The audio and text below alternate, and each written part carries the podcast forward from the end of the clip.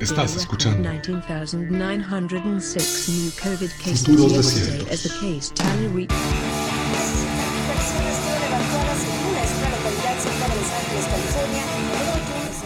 Bienvenidas, bienvenidos. En este podcast buscaremos entender nuestros tiempos desde los pasados y futuros presentes en la literatura, la cultura pop y las narrativas contemporáneas. Nuestra ruta partirá desde la ciencia ficción, pero a veces la realidad nos pone a prueba. Personas humanas y entidades inteligentes ajustan sus dispositivos de recepción y escucha. Naveguemos por los tiempos en estas ondas de sonido. Transmitiendo desde un punto incierto del Pacífico, soy el profesor Distopías, y esto es Futuros Desiertos. Buenos tiempos a ti que justo ahora escuchas esta primera transmisión de Futuros Desiertos. La idea de este programa es... Realmente no estoy muy seguro. Tal vez el pretexto es hablar del mundo desde la ciencia ficción y creo que como objetivo mismo eso ya nos da un panorama amplio para avanzar por los tiempos, maravillándonos con el cosmos y la existencia y cosas así. Pero es cierto que en nuestras cotidianidades, en cualquier época en la que habitemos en un momento dado, las trivialidades, lo banal y las narraciones de lo efímero también nos brindan tremendas satisfacciones. Nos llevan a contactar con nuestra más absoluta intrascendencia.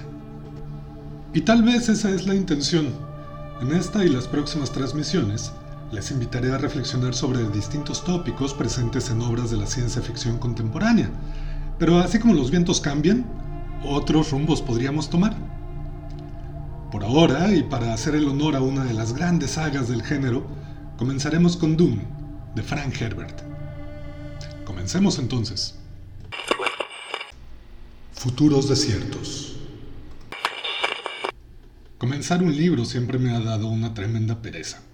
Es como el síndrome de la página en blanco, pero a la inversa embarcarse en personajes desconocidos, un contexto del cual tal vez se sabe poco o nada, un brumoso panorama gris enfrente que a veces se va descubriendo lentamente al capricho del autor. Terrible. Desde mi experiencia, lo podría equiparar al profundo miedo previo a entrar a un salón desconocido, un primer día de clases en la primaria. El horror. Tal vez, si existiera algo así como el Ministerio de la Lectura y sus buenas costumbres, ¿Tendrían alguna norma que castigara enfáticamente a las malas conciencias que simplemente nos atreviésemos a experimentar pereza por comenzar ese gran libro que nos han recomendado, no sé, nuestra amistad más cercana, y que seguramente nos va a cambiar la vida? Que me juzguen por ello, por favor. No obstante, siempre está la posibilidad latente de que llegue un momento en el que se agarre ritmo, página tras página, y sin duda el mundo se transforma. Comienzo con esto porque, carajo, vaya que me ha tomado tiempo y muchas reservas de por medio el al fin decidirme a acercarme a Dune. Recuerdo que hace años muchas personas la han nombrado como la saga que debo de leer, así con comillas y el énfasis de conocedor pertinente. Suele llegar en medio de pláticas random sobre el género, en cosas tan diversas como, no sé, Alf, los Teletubbies o Carl Sagan. Y cuando de pronto se avientan un oye, se, nota que te gusta la ciencia ficción. Y hacen una pausa misteriosa y como si estuvieran ofreciendo drogas, lanzan, ¿ya leíste Doom? Y pues sí, realmente están hablando de drogas. Y no, no lo había leído, hasta ahora. Y claro que me gustó. Llegó en un excelente momento, como sucede con cualquier libro, como sucede con los magos también, por ejemplo. Nunca llegan tarde, llegan cuando deben de llegar. Y claro está, experimenté ese miedo a lo desconocido o, fastidio de adentrarme en un nuevo universo narrativo, sobre todo tomando en cuenta que este primer libro es apenas el contexto de partida para entrar en todo un cosmos de historias que pues ya me estoy preparando para entenderlo mejor. Lo que propone Doom en la primera entrega es un interesante parteaguas en la ciencia ficción contemporánea, emulado por miles al grado de que su influencia se ha vuelto irreconocible. Pero, a ver, permítanme organizar las ideas. En esta primera parte del programa abordaremos una visión general del contexto en el cual se escribió y sobre su autor, Frank Herbert. sentaremos algunas bases para que, aunque no hayas leído aún la novela, tal vez pueda ser un acercamiento inicial. Tal vez ya te ofrecieron esa droga y tal vez has pecado por dudar de ella. Ven al club de las malas conciencias lectoras. No es la intención hacer spoilers, aunque sí profundizar en algunas partes centrales de la obra, para comenzar a voltear a otras realidades tal vez más cercanas y pensarlas un poco desde las ciencias sociales o la misma cultura pop. En eso consistirá la segunda parte de esta transmisión. Un último apunte antes de continuar.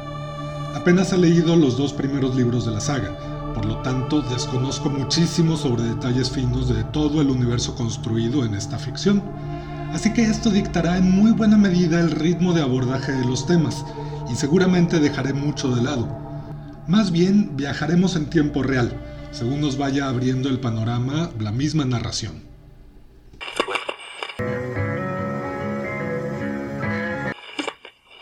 Doom fue publicada en 1965. Recordemos que durante ese tiempo el mundo estaba atravesando la Guerra Fría, con tensiones entre la Unión Soviética y Estados Unidos. Además, fenómenos sociales como los movimientos obreros y estudiantiles la cultura hippie y las juventudes formulando críticas al orden social dominante, la revolución sexual y el auge de las drogas enteógenas generaban en Occidente un crisol interesantísimo.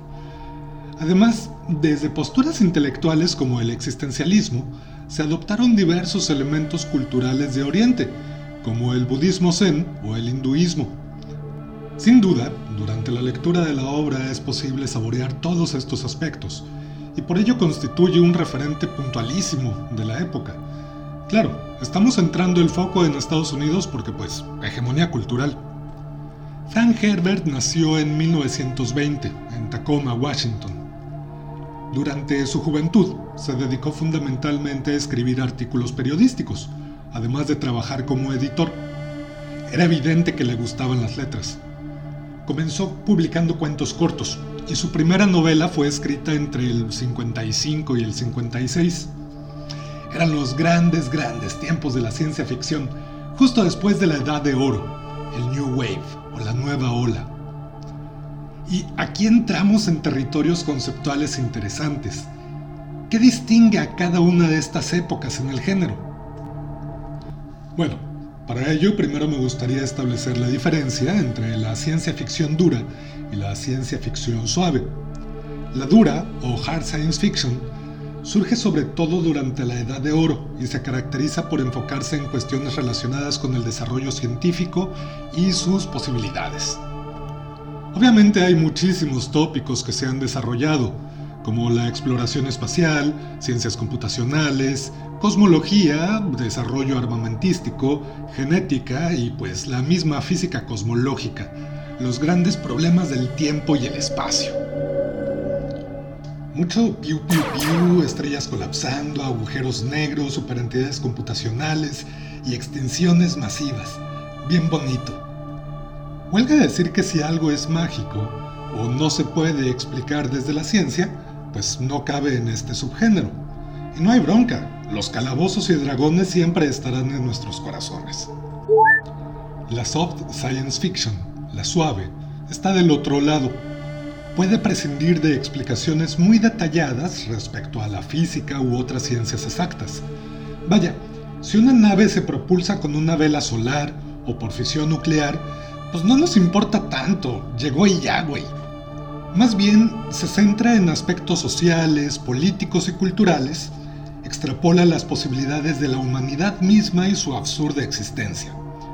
Por ejemplo, ¿zombies? Va. Puede que no sea tan relevante si surgieron por bacterias, virus, hongos u ondas electromagnéticas, si son rápidos o si son zombies lentos.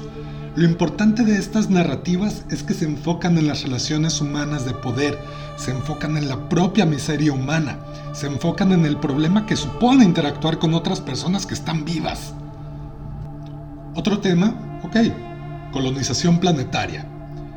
Ok, más allá de la xenobiología de las especies, que esta disciplina es la que estudia la conformación biológica de entidades extraterrestres y pues la posibilidad de que existan.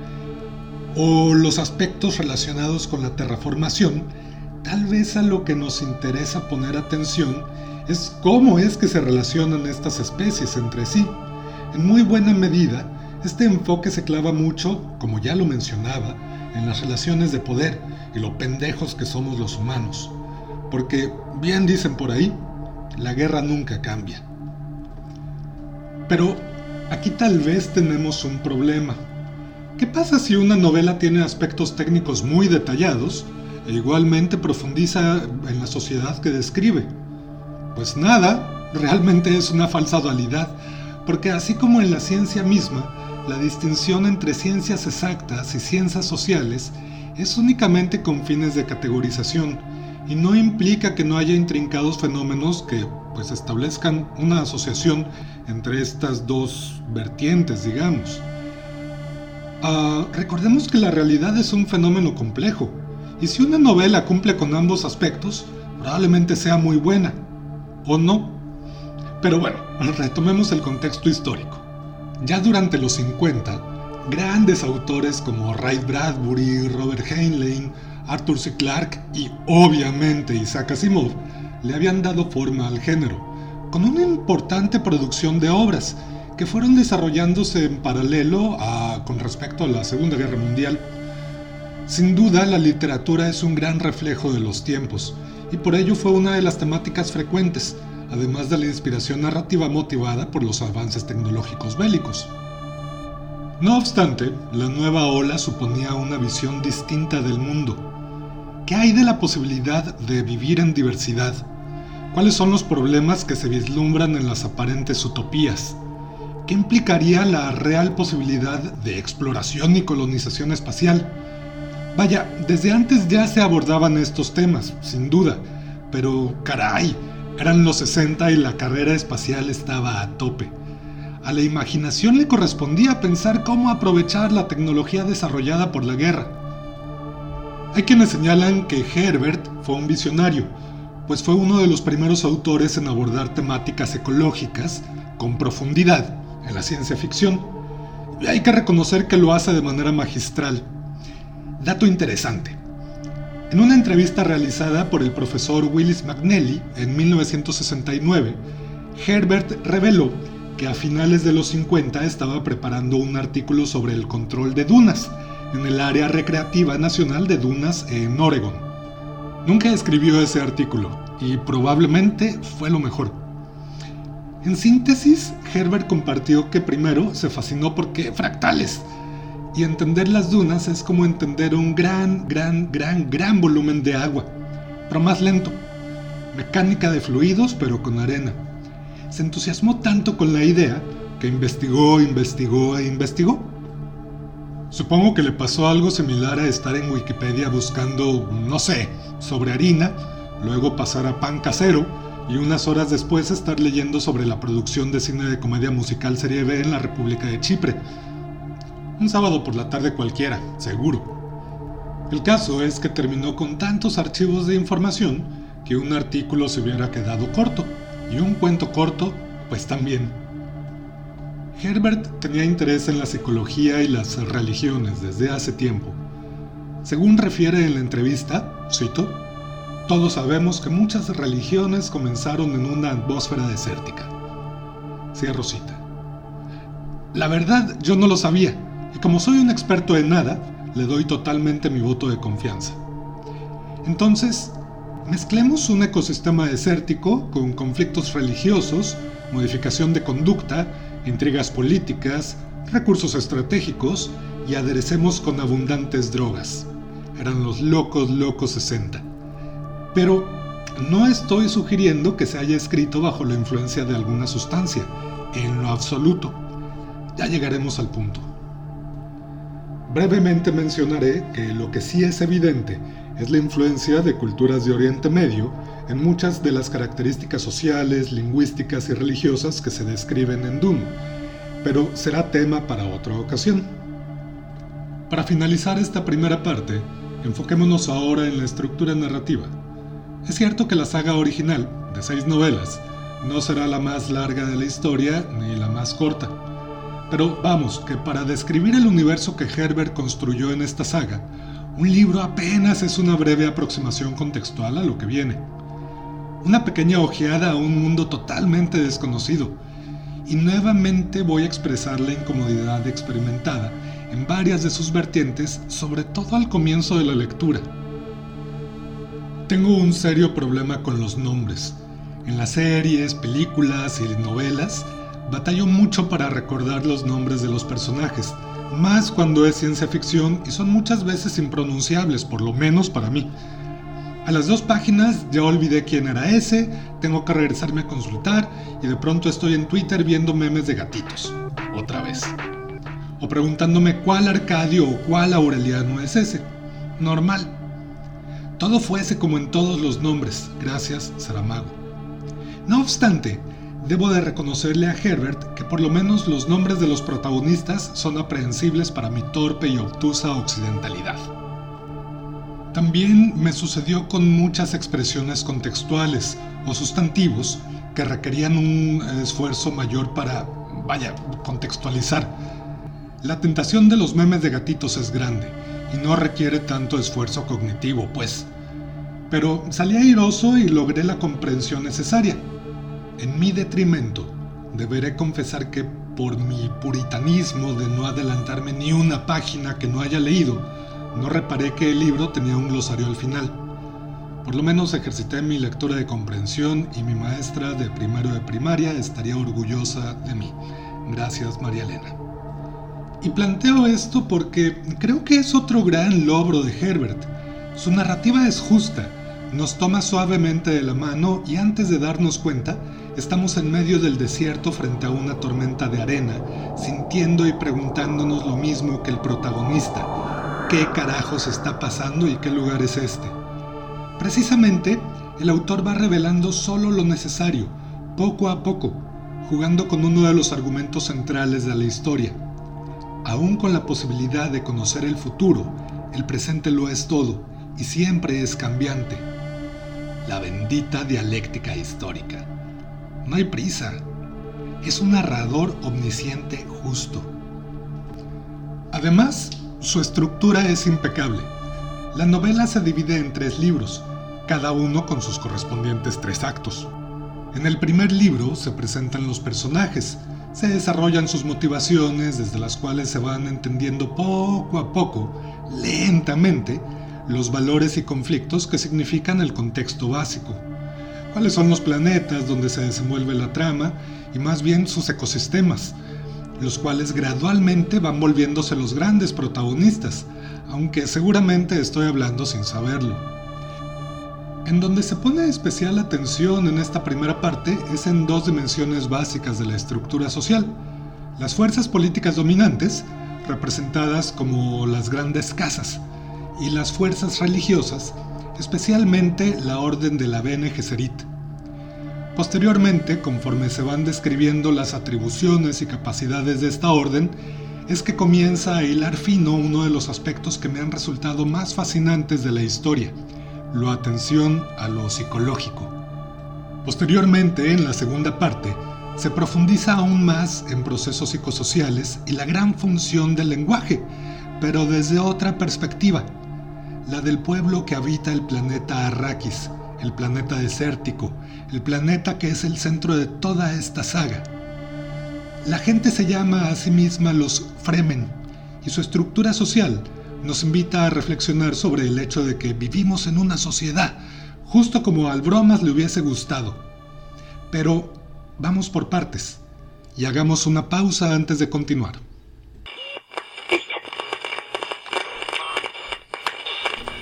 Corto transmisión.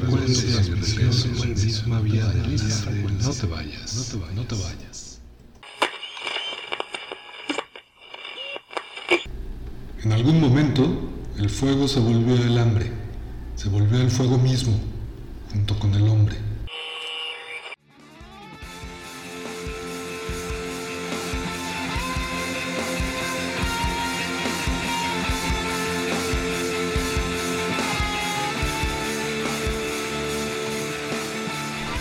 se ha establecido nuevamente.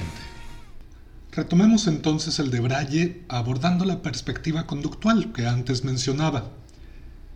Magistralmente, Herbert explica a lo largo de distintos momentos el cómo funciona el adiestramiento, que es básicamente un sistema de aprendizaje y moldeamiento de conducta implementado por la Orden de la Bene Gesserit, la cual, por cierto, se conforma únicamente por mujeres. El adiestramiento se enfoca en el control pleno de los sistemas nervioso y músculo esquelético, buscando llegar a los límites del propio cuerpo, lo que en términos estrictos es bastante plausible.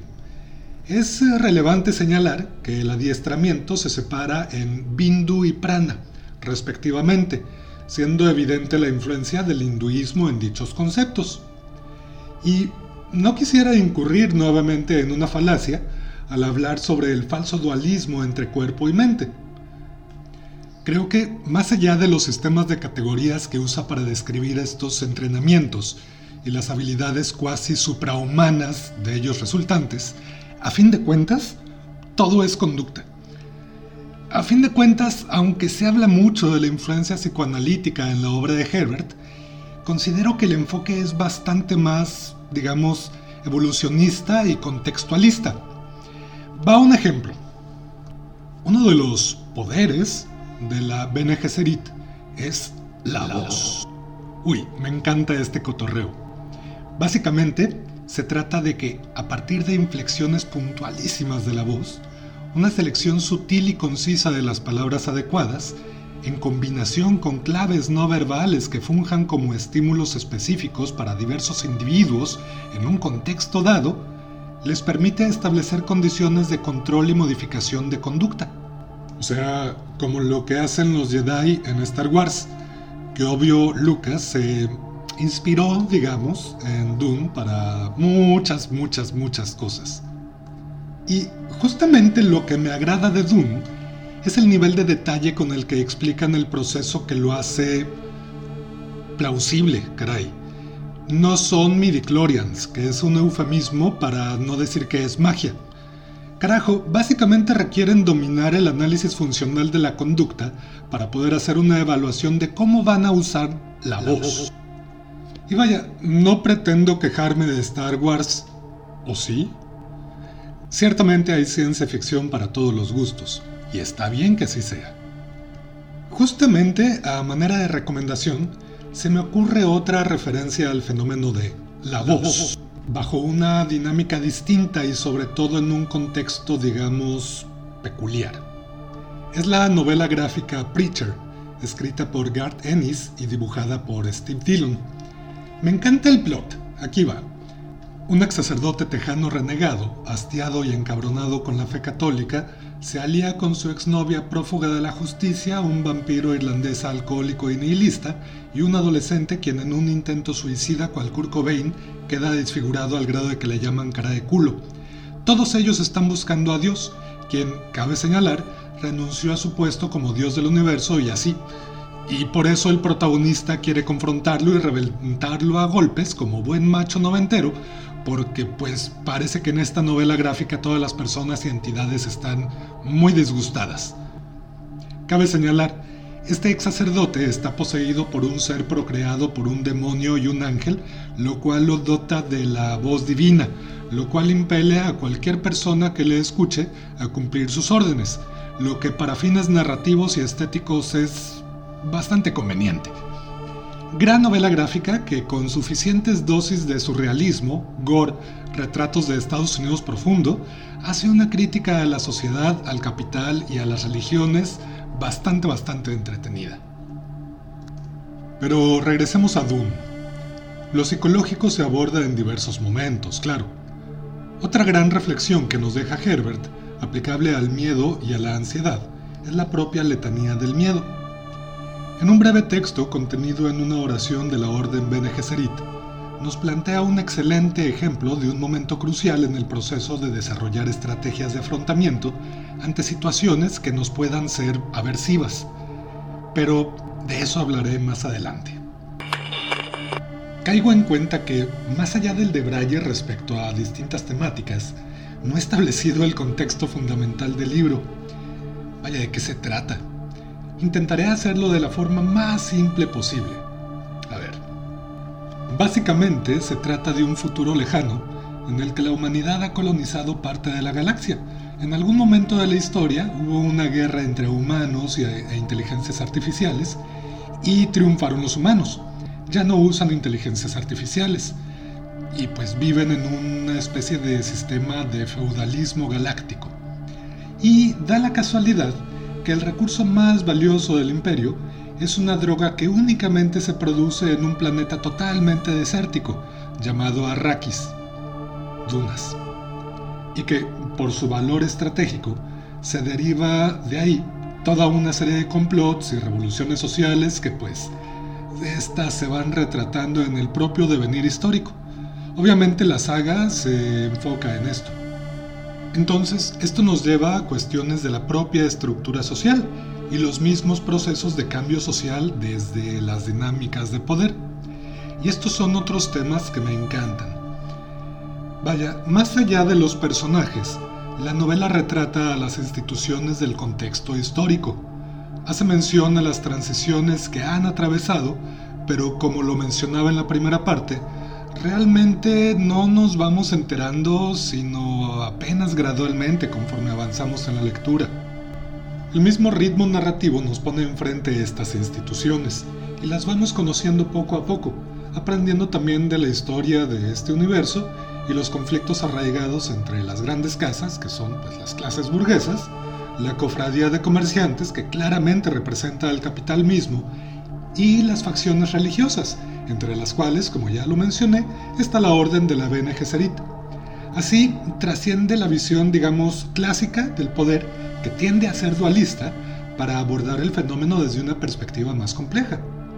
Esta visión dualista solemos ejercerla, por ejemplo, cuando señalamos a quienes están visiblemente en el poder y les llamamos la clase política, y quienes manejan los hilos detrás, la mafia del poder, o los medios, o las grandes empresas, los grandes conglomerados, decimos, sí, seguramente ellos son los malos. Y, y pues sí, pero tal vez la cosa es más compleja, no solo de buenos y malos. Y no digo que las grandes empresas sean las malas, porque pues Obviamente hay como que muchos matices y hay honrosas excepciones en estos temas.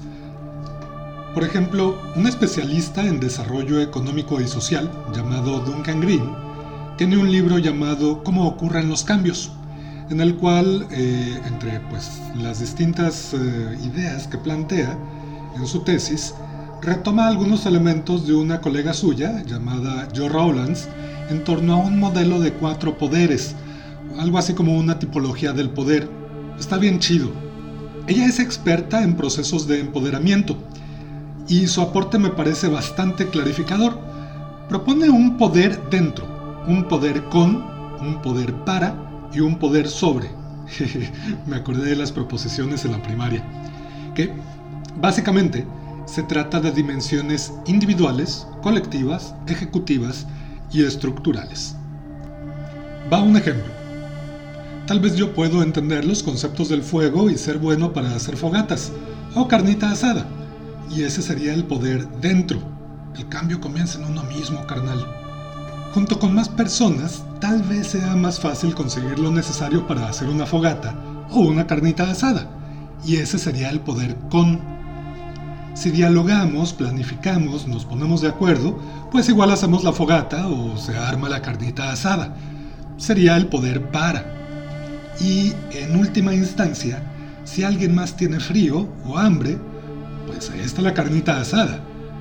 Sería la dimensión del poder sobre. Y todo chido, ¿o no? Porque justamente siempre será un flujo conflictivo, porque el poder fluye mientras se ejerce. Así es, He-Man estaba equivocado. El poder no se tiene, así, no más. Y es que Hablar de poder nos lleva a hablar de recursos. El poder se puede ejercer en tanto que se tenga acceso y control a distintos tipos de recursos. Entonces, regresando a la novela, pues el recurso más preciado es la especia, esta droga, eh, también llamada melange.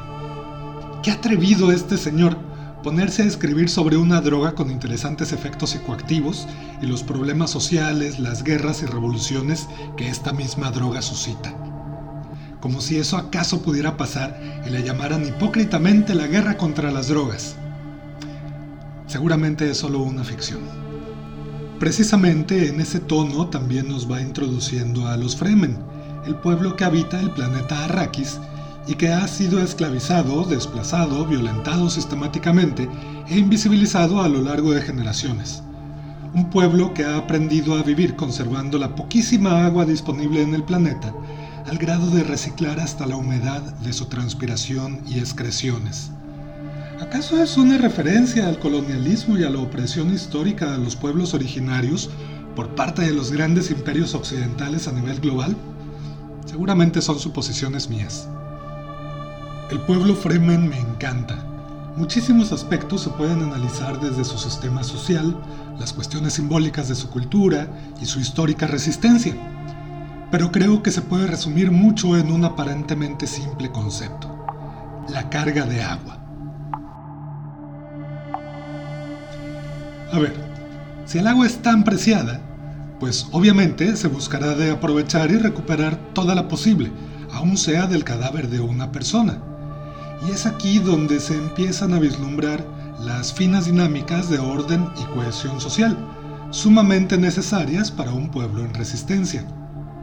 Aún sea de un cadáver, habrá que recuperar toda la humedad posible, y la decisión de qué hacer con ella corresponderá a su familia, a su tribu o a quien le haya vencido en combate, dependiendo de las circunstancias en las que la persona haya muerto, y regidos por unas estrictas normas de honor y respeto.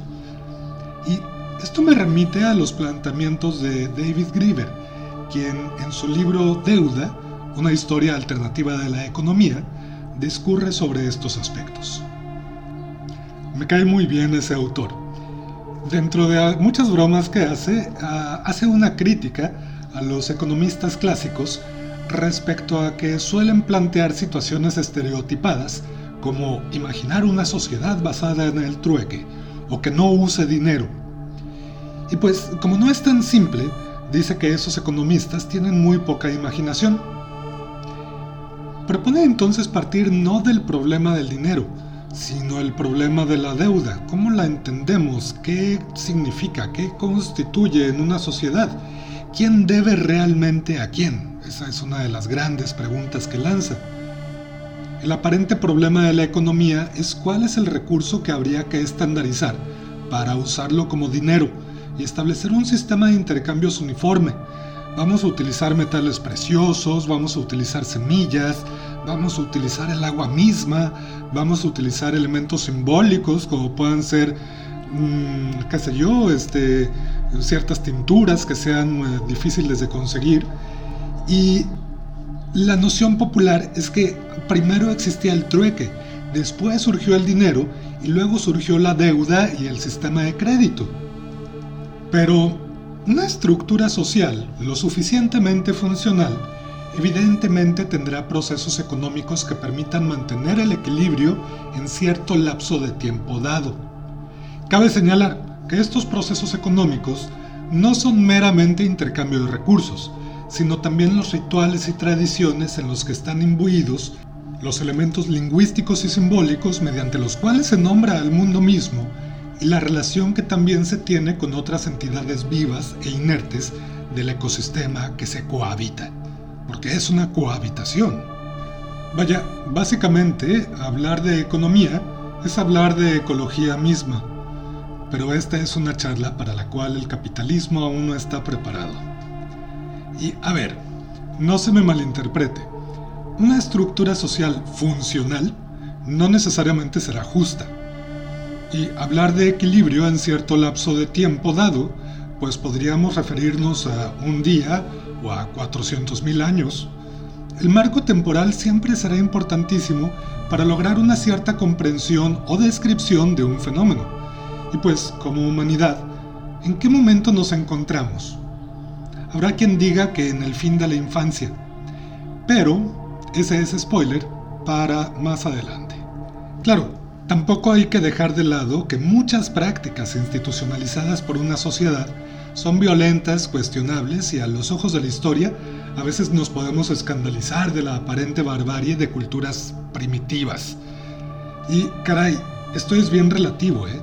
porque lo estamos apreciando desde nuestro pedestal de aparente superioridad histórica y sobre todo desde las narraciones de los mitos dominantes. Precisamente es otra de las invitaciones que nos hace Frank Herbert. ¿Mi narración acaso es mejor que las otras? A mí me parece una pregunta fundamental que afortunadamente solemos encontrar en la ciencia ficción. Regresemos a la deuda. Grieber establece que en muchos sentidos, sobre todo al momento de mantener las jerarquías sociales, la deuda es un gran instrumento para mantener el compromiso entre los individuos y garantizar el seguimiento de ciertas reglas, muchas veces basadas en el honor. Un ejemplo fantástico de ello es que los Fremen ven el acto de llorar como un derroche, o bien de profunda reverencia a otra persona. Así, vislumbramos un arraigadísimo sentido de colectividad, reafirmado desde los grandes mitos religiosos repetidos a lo largo de los siglos, de forma que el pueblo está dispuesto a dedicar generaciones enteras para la consecución de un objetivo, que es terraformar Arrakis, volverlo un planeta fértil y con agua abundante. Y aquí regresamos a las implicaciones técnicas y sociales que significa este proceso, totalmente plausible, aunque inaccesible a nuestra civilización en este momento de la historia. Vaya, afortunadamente tenemos la ciencia ficción para imaginarlo y también especular sobre estos temas. El autor puntualiza sobre estas ideas en uno de los apéndices del libro, en donde lo explica con parsimonia y para ello cito, enseñar las bases de la ecología y crear así un nuevo lenguaje con símbolos que preparen la mente para manipular todo un paisaje, su clima, sus límites estacionales y finalmente superen todos los conceptos de fuerza para alcanzar una clara conciencia de la idea de orden. Cierro cita. Y son más las preguntas que encontramos en la novela. ¿Siempre estaremos como especie en un eterno retorno a la religión? un eterno retorno a la barbarie, a las barbaries? Sísifo siempre en nuestros corazones. Y a partir de estas preguntas, el autor nos provoca, reflexionando sobre el origen de las creencias religiosas. Establece que hay una fuerza muy particular que puede motivar el surgimiento de una religión, los viajes espaciales y que en cualquier análisis que se haga al respecto solo podría señalarse con especial énfasis los viajes espaciales. Pero de eso hablaremos en la próxima transmisión. En el próximo episodio retomaremos ideas en torno a los gusanos de Doom, una de las grandes bestias mitológicas de la ciencia ficción contemporánea que es eje central de esta obra, de esta serie de novelas. Eh, también vamos a hablar un poco más sobre la función de la religión, también la importancia de la especia, la droga, la melange en la sociedad, de qué se trata una revolución y también la influencia de la obra en la cultura contemporánea, en sus múltiples referencias. Te agradezco mucho la escucha en esta primera transmisión de futuros desiertos. Nos volvimos, volveremos a encontrar en los tiempos. O no lo haremos. Y en cualquier caso, estará bien que así sea. Soy el profesor Distopías y esto fue Futuros Desiertos. Atención. Este es un mensaje a la humanidad. Atención. Este es un mensaje a la humanidad.